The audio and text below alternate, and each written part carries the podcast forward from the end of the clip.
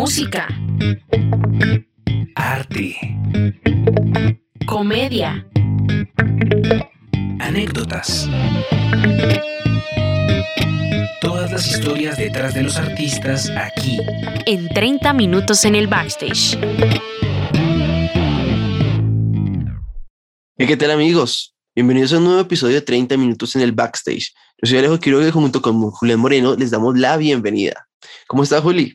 Bien, Alejo, eh, o bueno, tal vez no tan bien. Eh, para las personas que nos escuchan y tal vez no conocen de la situación aquí en Colombia, puesto que pues eh, tenemos oyentes en, en varias partes de, de Sudamérica, de Norteamérica, de Europa. y les cuento un poco del tema. Colombia está mm, pasando por unos momentos un poco complejos, un poco no, bastante complejos, sí. Y, no solo desde ahora, ¿cierto, Alejo? Desde hace rato ha venido estando en una situación muy delicada por temas políticos, sociales, eh, de salud, de seguridad.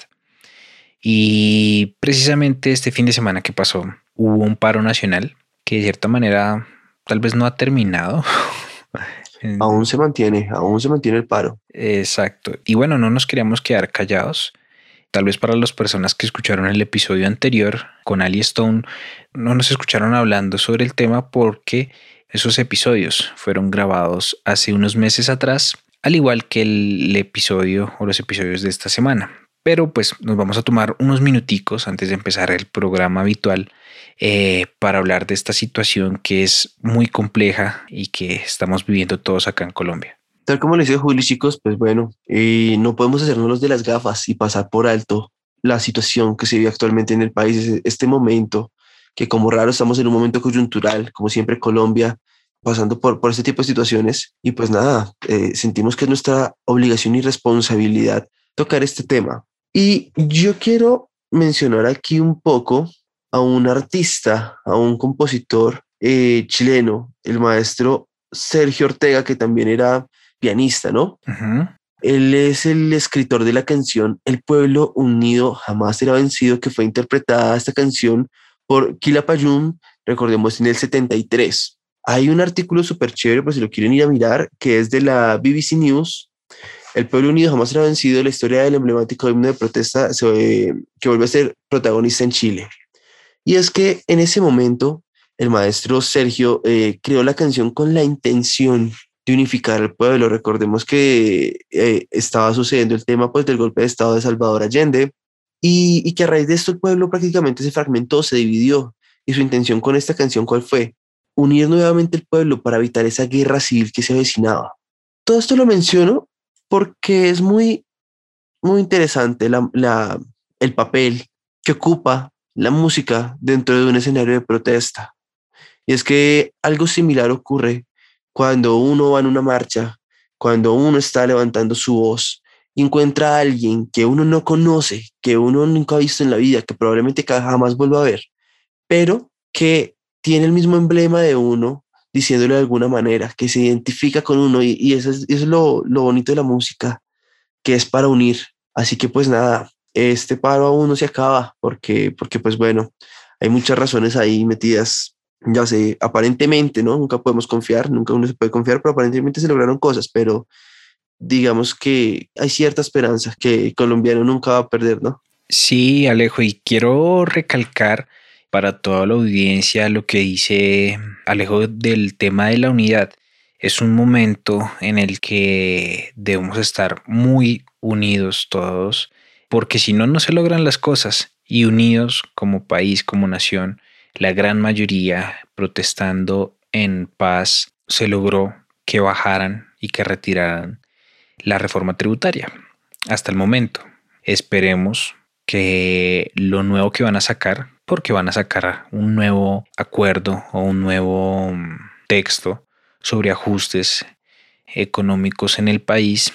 Esperemos que en vez de afectarnos, de verdad nos ayude a todos y no solo a, como dirían, a la clase alta, que es a la que nunca les tocan sus economías. Entonces, nada, pues queríamos hacer esa, esta pequeña reflexión sobre esta coyuntura que está viviendo el país en estos momentos.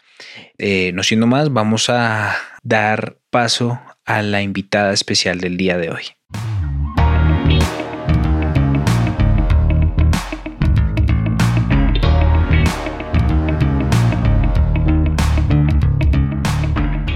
Bueno, les cuento que el día de hoy nos acompaña una cantautora, compositora, productora, guitarrista, una gran amiga de la casa EMAT. Con ustedes, Juanita Garavito. Juanita, bienvenida. Buenas, buenas a todos los que andan por ahí. Hola Alejo, hola Julián. Yo muy agradecida con esta invitación. Eh, me parece muy chévere hacer parte de este proyecto, este emprendimiento.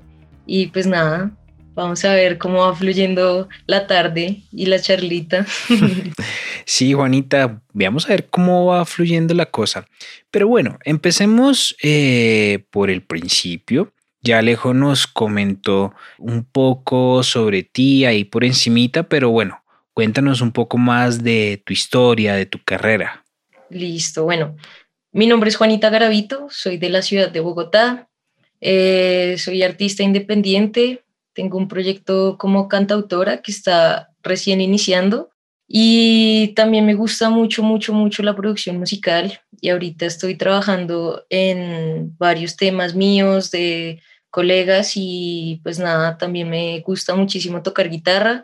He participado en grabaciones de diferentes artistas, he colaborado con bandas, he tocado en diferentes géneros musicales en diferentes escenarios, desde jazz hasta vallenato y reggaetón.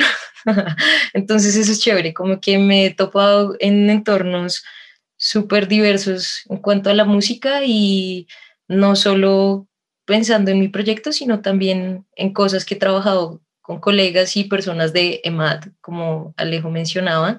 Soy estudiante ahorita del programa de composición de medios audiovisuales y ya, entonces ahorita ando como dándole a todo, de todo un poquito. Uf, mi Juanita, eh, frente a lo que dices sobre toda esta formación, ¿sabes? Hace un tiempo tuvimos a, aquí a Nacho Riveros y él decía que es buenísimo o que lo ideal hoy en día de un músico es que tenga todo para ofrecerle a un artista. Eso hablándole específicamente en el mercado colombiano, porque pues en el mercado un poco más eh, de Europa y Estados Unidos, siempre hay alguien que se enfoca en algo y se especializa en eso. Pero aquí en Colombia, pues si uno quiere bandearse y defenderse de alguna manera, le toca siempre estar aprendiendo de todo, ¿no, Juli?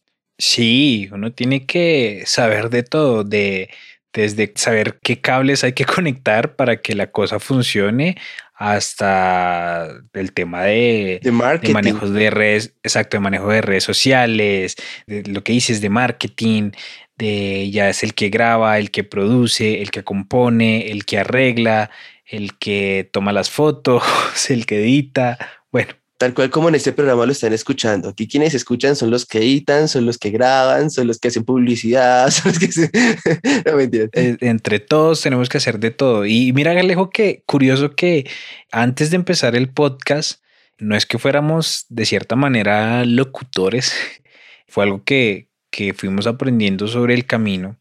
Y pues nada, toca moverse y toca buscarse y, y aprender de todo un poquito aquí en Colombia, ¿no? No, total. Pero bueno, mi Juanita, vamos desde el principio, vamos de acá, como decimos los músicos. Cuéntanos a ti qué te motivó a estudiar música, o sea, ¿por qué irte por esta carrera? Bueno, esa es una gran pregunta. Eh, yo vengo de familia de músicos.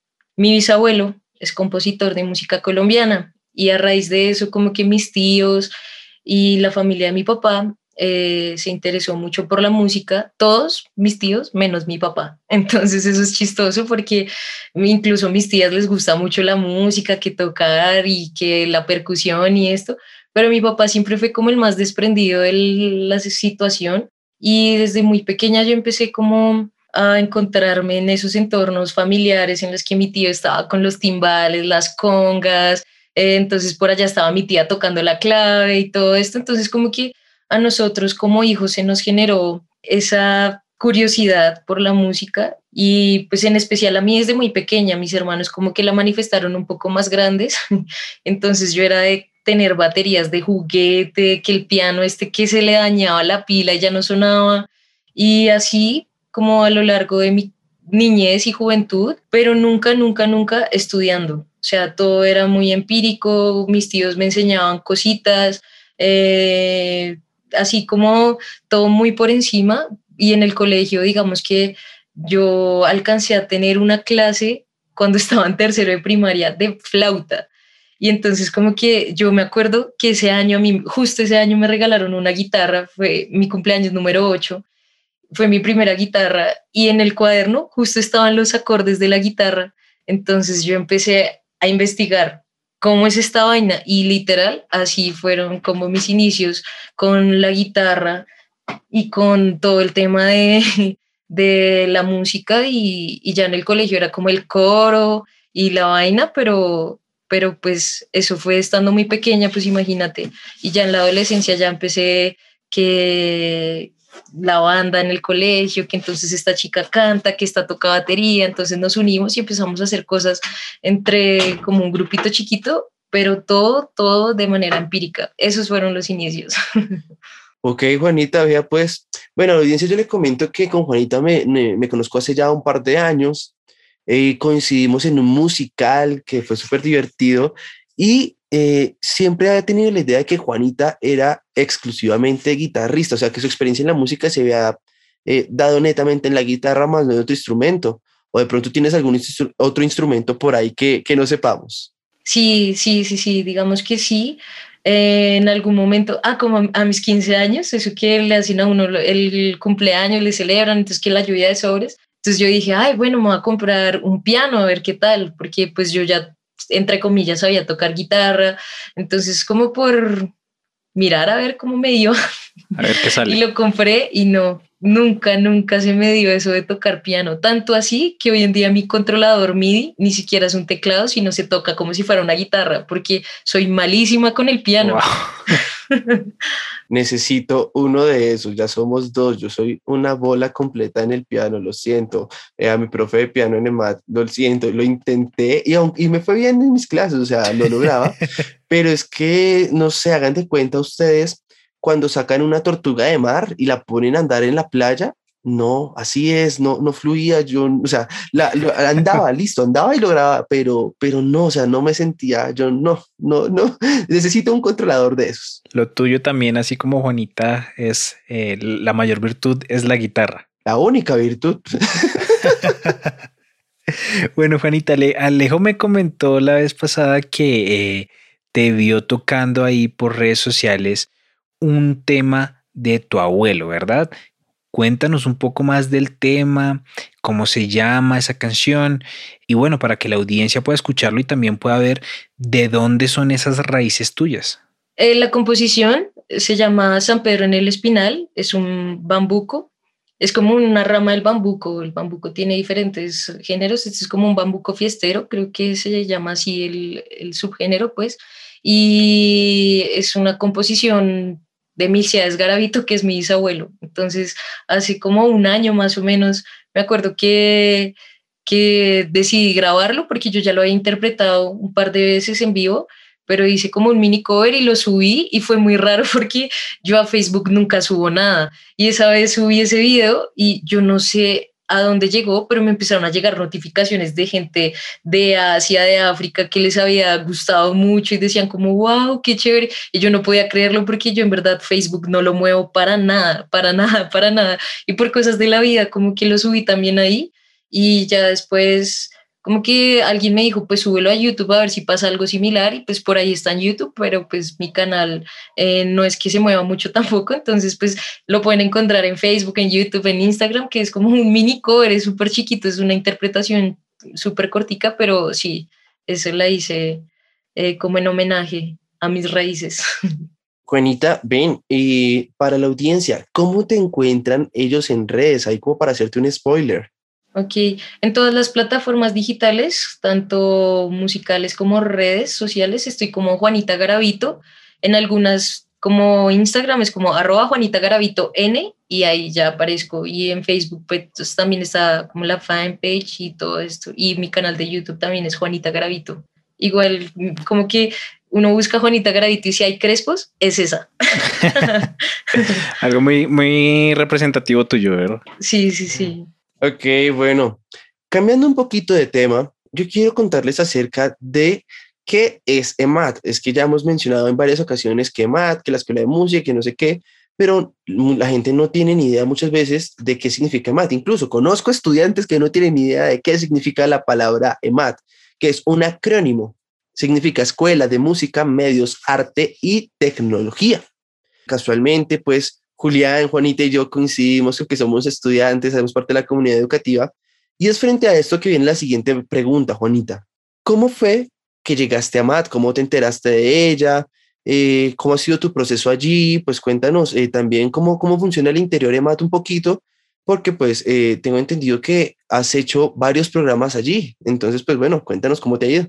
Bueno, la historia es un poquito larga porque realmente cuando yo salí del colegio, yo entré a estudiar producción musical en, otra academia. Yo hice producción musical en otro lado, estando aquí en Bogotá, y como que a raíz de eso se me generó mucho, mucho, mucho, mucho eh, la duda de que era realmente estudiar música, estudiar un instrumento, porque pues eh, haciendo el programa de producción pasaba mucho que las personas que llegaban a hacer producción eran personas que ya habían estudiado música o al menos ya habían estudiado un instrumento. En cambio yo, lo que te digo, todo el colegio fue empírico, entonces cuando me enfrenté a estudiar producción musical fue como, ok, empecé a aprender algunas cositas eh, teoría y todo esto, pero igual sentía la necesidad de empaparme mucho más del tema y sobre todo de estudiar la guitarra, porque en varias ocasiones me, decían como, ay, graba tal canción, ay, métete a la cabina y graba esto, son cinco acordes. Entonces yo empezaba a ir a como, fue madre, uy, esto no suena tan limpio, uy, esto no suena tan chévere. Entonces como, como que ahí se me despertó eso de querer estudiar música y mm, yo sí tenía algo súper claro y es que yo para presentarme en una universidad tenía que tener conocimiento y pues yo no lo tenía, entonces yo decía, ¿qué hacer? O sea, ¿qué hago? Eh, para presentar cualquier audición uno ya tiene que haber estudiado que el estudio de Mateo Carcassi en todas las tonalidades, entonces yo decía, yo no, no tengo ese nivel como para presentarme a una universidad a estudiar música, música, entonces lo que hice fue como hacer un preparatorio para estudiar fuera del país, pero por cosas de la vida no pude irme a estudiar música, solo me fui por un tiempo como a estudiar idiomas y bueno, demás. Y cuando volví, un amigo me dijo como, oiga, yo iba a hacer un curso en EMAD en las vacaciones, eh, esa escuela se ve muy chévere, ahorita como que tienen un edificio nuevo, ¿por qué no vas y averiguas si allá puedes entrar a estudiar música, guitarra, lo que sea? Y pues me fui para MAD. Yo en ese momento ya tenía como el rumbo de mi vida tan extraviado que iba a entrar a estudiar otra cosa solo como por pensar en estudiar, iba a estudiar comunicación social y, y como que mi amigo me dijo eso, yo me fui para MAT, literal, me fui de una ese mismo día prácticamente después de una llamada telefónica que hice con Dianita y Dianita fue como, no, si quieres ven y conoces, yo te llevo a las instalaciones y yo, bueno, de una y me fui para allá y no, o sea, yo conocí, literal, en ese momento todavía estábamos en las casitas, en, la sede antigua, y cuando estaba allá, yo veía el ambiente, a la gente, conocí personas que en ese momento yo las conocía de afuera y había tocado con esas personas, pero estudiaban en EMAT. Entonces como que yo, wow, yo no sabía que esa gente estudiaba allá y cuando me enteré, entonces fue como, ah, chévere. Em, entonces me, me, enamoré literal ese día. Yo llegué a mi casa y yo le dije a mi mamá que comunicación social ni que nada. Yo quiero estudiar en esta escuela y punto. ¿Por qué? Porque igual también era como, no sé, a mí me vendía mucho la idea de que no tenía que presentar una audición, de que si yo llegaba con un conocimiento muy básico, me iban a ayudar a explotar eso y a crecer. Entonces para mí eso fue muy bonito porque sí, yo ya tenía unas bases, había tocado guitarra toda mi adolescencia, pero nunca la había estudiado. Entonces, y en alguna época yo ya había intentado estudiar en una academia como que eran las noches de música y yo lo intentaba y lo intentaba, pero como que no se daban las cosas y cuando yo entré a MAD me di cuenta como del mundo que es la música, estudiarla, lo que realmente requiere sentarse a estudiar un instrumento, de aprender de armonía, de entrenamiento auditivo, todo esto, y como que todas esas cosas me fueron despertando mucha curiosidad y mucha, como, mm, no sé, como algo que yo en verdad nunca había sentido con ninguna de las otras cosas que había aprendido a lo largo de mi vida. Entonces, digamos que por un momento abandoné la producción musical para enfocarme mucho en aprender muchas cosas de música. Entonces empecé a estudiar las clases de armonía, de arreglos y todo eso siempre me gustó mucho y yo solo pensaba que eso lo podía implementar a mis producciones, a las producciones de las cosas en las que fuera a trabajar y demás, tanto así que yo dije, voy a estudiar el programa de composición apenas acabé contemporánea. Y justo en ese momento cerraron el programa de composición para hacer como la reestructuración de ese programa. Entonces yo entré a MAD en el 2017 y todavía no me han sacado de ahí, literal. Yo quiero hacer aquí un paréntesis y es que le quiero enviar un saludito a Diana. Diana Baos es la directora de marketing de MAD, así que Dianita, un saludo gigante, gigante para ti. Bueno, Juanita, ya hablamos del tema de tus inicios, eh, de tu formación académica, que nada que te sacan de ahí de la MAT, eh, me incluyo también, nada que me sacan ahí, yo estoy desde el 2018, pero bueno, ya pasemos al tema de la artista, de Juanita Garavito, cuéntanos sobre tu primer sencillo, cómo nació la idea, de dónde surgió, cómo fue el tema de la producción, de la composición, cómo fue el proceso. Sabemos que no es sencillo sacar una canción. Cuéntanos también por qué usaste determinado género, cómo abarcaste todo este tema de tu primer sencillo. Bueno, esta historia es divertida. Yo la verdad es que nunca había pensado cómo en sacar un proyecto como artista. ¿Por qué? Por miedo. No sé, como que siempre me había gustado cantar y molestar y eso, pero pues nunca estudié canto ni nada, solo lo hacía como porque me gustaba tocar guitarra y cantar. Y cuando yo estaba haciendo el programa de música contemporánea, tomé algunas selectivas y bueno, y en esas yo hice la lectiva de songwriting. Y una amiga en ese momento estaba cursando el programa de producción y ella me dijo como Juana, para una materia tengo que tener una canción inédita y la tengo que grabar y vamos a hacer como unas horas en White Lemon, porque no te animas? Y que sea una canción tuya. Y yo le dije como no, ¿qué te pasa? porque qué O sea, ¿cuánta gente hay en EMAT que te puede ayudar? o sea, ¿cuántas personas no tienen canciones propias que quieran grabar? Yo no quiero.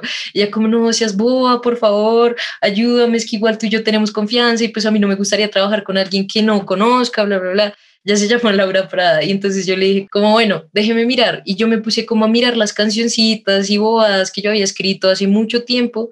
Y yo miraba eso y yo decía, no, qué pena, imagínense llegar a un estudio a grabar esto, no, qué boleta. Entonces, ¿qué hice yo? Cogí la guitarra y literal en una noche, sentada en, el, en mi cama con la guitarra, compuse una canción y yo dije, como esto está como chévere, me suena más o menos como como este género, ve, esto está como bonito. Y yo dije, bueno, pues se la voy a mostrar a ver qué dice.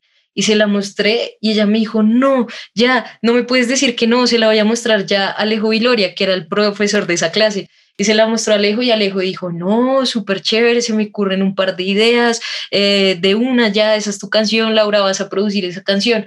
Cuando ya era una realidad, como que ya no había vuelta atrás. yo decía, wow, qué loco, o sea, ya tengo que pensar en grabar voces en un estudio, en grabar mis guitarras, todo. Entonces empecé a hacer como los arreglos, nos reuníamos con Lau y hacíamos varias cosas. Eh, todo coincidió para que eh, participaran músicos increíbles en Manglar. Manglar se llama la canción, que es mi primer sencillo. Participó en la percusión Diego Sebelec, que es tremendo percusionista aquí en Bogotá. Percu de Vicente García. Sí, le ha grabado a gente, le ha tocado con gente que uno en verdad dice, wow. Y por cosas de la vida, Dieguito pues pudo participar en esa producción. En esa época conocía a Chereno, entonces Chereno grabó la trompeta, yo grabé las guitarras, Juan Cañón entonces participó también en el bajo. Entonces fue muy chévere porque fue como una unión de, de muchas personas y todo el mundo aportando un granito de arena y como que yo veía eso crecer y crecer y cada vez me gustaba más y yo decía, wow, esto es muy bonito, eh, como ver crecer una canción que literal hice como en una hora sentada en mi cama, solo llenando ideas hacia la loca. En ese momento tampoco es que tuviera mucho conocimiento a nivel de composición, eh, pero igual me pareció chévere la idea, la tarea. Y cuando yo escuché como el resultado, obviamente el resultado de la clase no es el mismo del sencillo, fue como, wow, esto está chévere. y las personas que lo escuchaban me decían como, Juan, usted debería lanzar esa canción, esa canción es muy bonita. Entonces yo decía, ah, caramba, no, como que yo no, yo no estaba convencida, yo lo dudaba. Y en un momento me entró el arrebato y yo dije, ya, listo, lo voy a hacer, no me importa. Y averigüé todo para subir la canción a plataformas digitales y se fue. Y yo dije, ok, esto es raro porque, o sea, inicié algo que no puedo dejar ahí como morir, sino que tengo que ir alimentando ese perfil de artista independiente, porque pues sí, como que eso salió de la nada y surgió y simplemente nació Manglar y nació Juanita Garavito con Manglar. Eh, pues a nivel de artista, porque yo ya había colaborado y participado en cosas como Juanita Gravito, pero no como artista. Entonces, a raíz de eso empezaron a pasar cosas chéveres, como me empezaron a invitar a eventos, eh, después entonces que llegó la pandemia, entonces que, ay, que me escucharon en tal lado, entonces me invitaron a un evento en vivo, pero entonces no, que entonces ahora tiene que ser online y qué tal. Entonces eso ha sido muy loco porque, o sea, no ha pasado mucho tiempo desde que salió Em, manglar en mi cabeza, pero realmente sí, porque salió en el 2019, en noviembre del 2019, pero yo sigo sintiendo que no ha pasado nada de tiempo. Y ya ese es como el nacimiento de Juanita Gravito, Manglar, que es mi primer sencillo. Si supieras cuántas veces he soñado mi vida contigo con mi brazo encogido, enganchándote a mi camino, no sería suficiente intentar que conmigo te quedes y cantar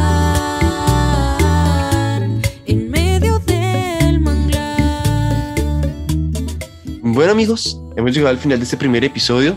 Recuerden que nos encuentran en redes sociales como 30MIN en el backstage. No siento más, nos vemos en un próximo capítulo. Chao pues.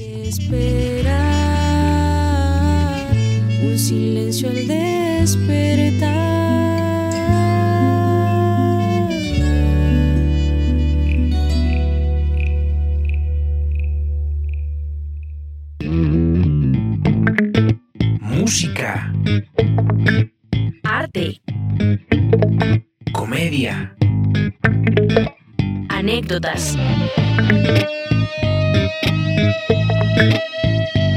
Esto fue 30 minutos en el backstage.